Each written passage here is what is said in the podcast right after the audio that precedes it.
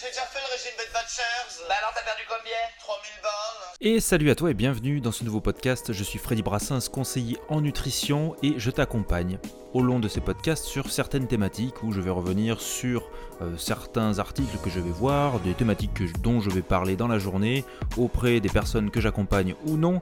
Et tu peux me retrouver bien évidemment sur tous les réseaux sociaux au nom de Freddy Brassens où je partage justement ces petites astuces au niveau de la santé physique, mentale. Et aujourd'hui, j'avais envie particulièrement de te parler de quelque chose qui a encore cours, alors des régimes, mais surtout le régime Weight Watchers. Comme tu viens de l'entendre, ce sketch des inconnus date des années 80, je dirais, qui parle de Weight Watchers et où la personne dit Qu'est-ce que tu as perdu? Eh bien, de l'argent. Eh bien, on va voir si c'est vraiment ça. Ce qui est sûr, c'est qu'à l'origine, Weight Watchers a commencé en 1963. La personne qui l'a créé, c'est Jean Nidutch, une résidente de New York qui a eu cette idée révolutionnaire. En fait, elle a réuni quelques amis dans son salon pour discuter ben, des problèmes de poids et des efforts pour justement surmonter ces problèmes de poids. Ces rencontres informelles ont rapidement gagné en popularité et ont conduit à la création de Weight Watchers. Ce qui est intéressant là-dedans, c'est la prise en charge en fait mutuelle et le soutien social qui était essentiel pour atteindre les objectifs de perte de poids.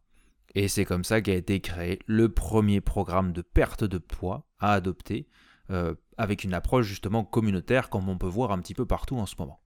Et bien sûr, ça s'est pas arrêté à ça. Au fil des années, ben, le, programme Weight Watchers, il a évolué pour répondre aux besoins ben, des changements des, personnes. Le programme, il a intégré des éléments comme des réunions hebdomadaires, des livres de recettes, comme on voit beaucoup aujourd'hui, des outils de suivi et même des programmes en ligne. Oui, oui, tout ce que tu vois actuellement.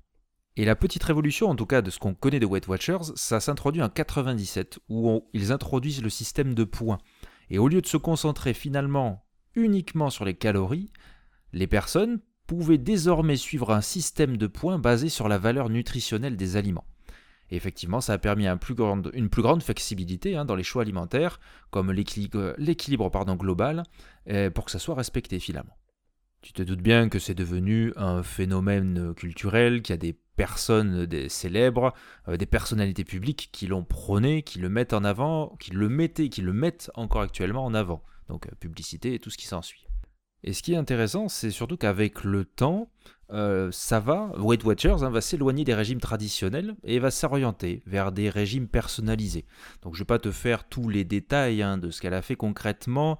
Avec les années, tu vois qu'elle s'éloigne un peu plus de ce qui était concret au début, où on parlait d'entraide d'échange, pour se diriger vers un business plan total et va se diriger vers d'autres entreprises.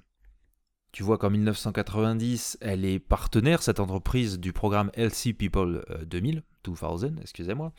Euh, donc là, on parle aux États-Unis hein, du secrétaire de la santé qui a lancé ça, donc c'est plutôt un bon point. Et tu vois que de 78 à 99, elle a appartenu à un groupe alimentaire américain, Heinz. Heinz, c'est comme euh, la sauce tomate, tu vois. Et avec qui elle a élaboré, depuis 1992, des plats cuisinés. Donc c'est ce qu'on peut encore trouver actuellement. hein. Et en 99, c'est revendu 735 millions de dollars à un groupe euh, européen qui est détenu par des familles belges. Et après, bien évidemment, ça va un petit peu changer. En 2001, ben, elle va rentrer en bourse. Et après des moments un petit peu chelous de doute euh, de vers 2003-2004, en 2010, elle va signer un partenariat avec McDo, McDonald's en Nouvelle-Zélande. Et en 2013, bah, la société Weight Watchers, elle est présente dans 40 pays et c'est devenu le leader mondial des services liés à la perte de poids. En moyenne, chaque semaine, il y a 50 000 réunions qui accueillent environ 1,4 million de membres.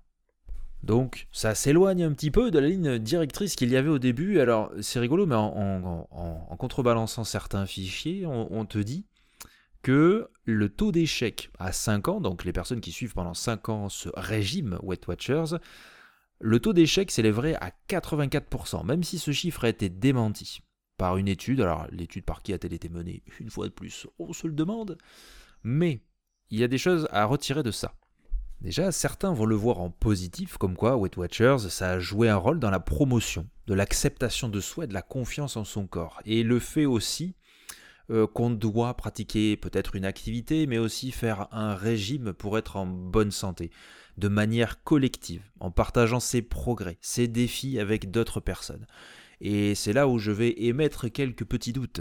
Même si on te dit que ça a bien sûr à participer à la bienveillance des corps, au contraire, moi je pense que toutes ces choses-là, même si le régime Weight Watchers, j'en ai pas vraiment un avis négatif, parce qu'il y a toute cette chose de, comprendre ce que l'on mange et se diriger vers une pleine santé. Même si derrière, eh ben, il y a la promotion qui a été faite, et comme je te l'ai dit, euh, on est parti sur une grosse entreprise, multi, euh, multimillionnaire, tout ce que tu veux. Bon, pourquoi pas, il faut bien manger, hein, c'est pas le souci. Mais on part déjà dans l'inconscient collectif, je dis bien, et c'est loin d'être la, la, la trame narrative du début.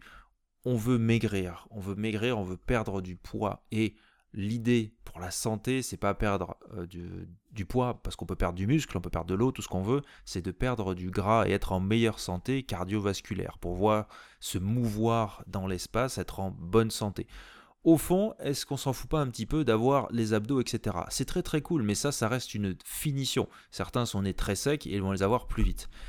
Notre but, ça ne doit pas être ça. Bien sûr que ça peut être un but d'avoir des abdos. Pas un problème, c'est pas un problème. Mais la priorité, c'est d'être en bonne santé.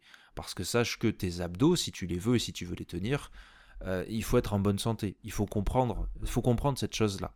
Je me faisais la réflexion aussi, ben, aujourd'hui, où on mise énormément de choses là-dessus, où euh, ah ben même dans dans le langage classique de ah ben il faut faire les abdos ou oh tu vas avoir des abdos en béton ou on voit toujours cette chose là comme euh, quelque chose d'important et c'est très important les abdos mais pas dans le bon terme. Parce que on va pouvoir faire des séries de crunch ça va pas nous donner un ventre plat ça va pas enlever notre bedaine mais qui te parle de des étirements que tu dois faire de la mobilité que tu dois faire chaque jour pour être en bonne santé et derrière derrière justement renforcer tes dorsaux, renforcer euh, alors tes lombaires, renforcer tes abdominaux profonds, hypopressifs. Alors, qu'en général, on te parle surtout des hyperpressifs, donc tes abdos voyants.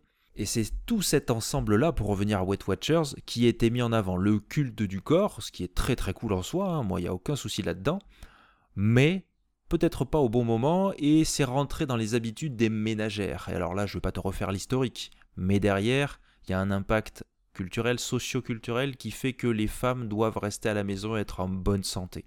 Et si elles ne peuvent pas, c'est qu'elles sont feignantes. Tout simplement. Alors ça va être un peu pareil pour les hommes, mais moins fort, en moins fort. Donc si tu dois entamer une perte de poids, mais surtout une perte de gras, retiens-le bien, perte de gras, tu peux te diriger, bien évidemment, tu peux tester la méthode Weight Watchers avec les points, tout ce que tu veux, du moment que tu comprennes ce que tu ingurgites, ce que tu manges, à quel moment et pourquoi. Et tout ça va être un putain de foutu apprentissage. Désolé pour les termes. Mais ça prend du temps. Tu as appris à écrire, ça a mis du temps. Tu as appris à parler, ça a pris du temps. Si on ne te, te donne pas les bons renseignements et si on ne t'éduque pas à la nutrition, eh bien effectivement ça peut prendre encore plus de temps. Et éloigne-toi de ceux qui pensent tout savoir. Je te le dis, moi je ne sais absolument pas tout. Est-ce que je peux me tromper? Bien évidemment, et c'est comme ça que j'avance. En tout cas, ce que je t'édicte à chaque fois, au fur et à mesure des podcasts que je fais, ça vient certes de ressources euh, bibliographiques ou autres, ça vient de mes propres connaissances, de mes propres expériences, de ce que j'analyse avec les personnes que je suis et de mon entourage propre. À toi de faire un méli-mélo de tout ça, à prendre ce qui te plaît, rejeter ce qui ne te plaît pas et avancer sur le chemin que tu as désiré. Bref, j'espère que ce podcast t'aura plu. Sinon, bah, on se retrouve sur n'importe quel réseau social au nom de Freddy Brassens. N'hésite pas hein, à me suivre, à envoyer des commentaires, à discuter comme d'habitude sur les réseaux. Sinon, on se retrouve lundi prochain pour un nouveau podcast. Allez, salut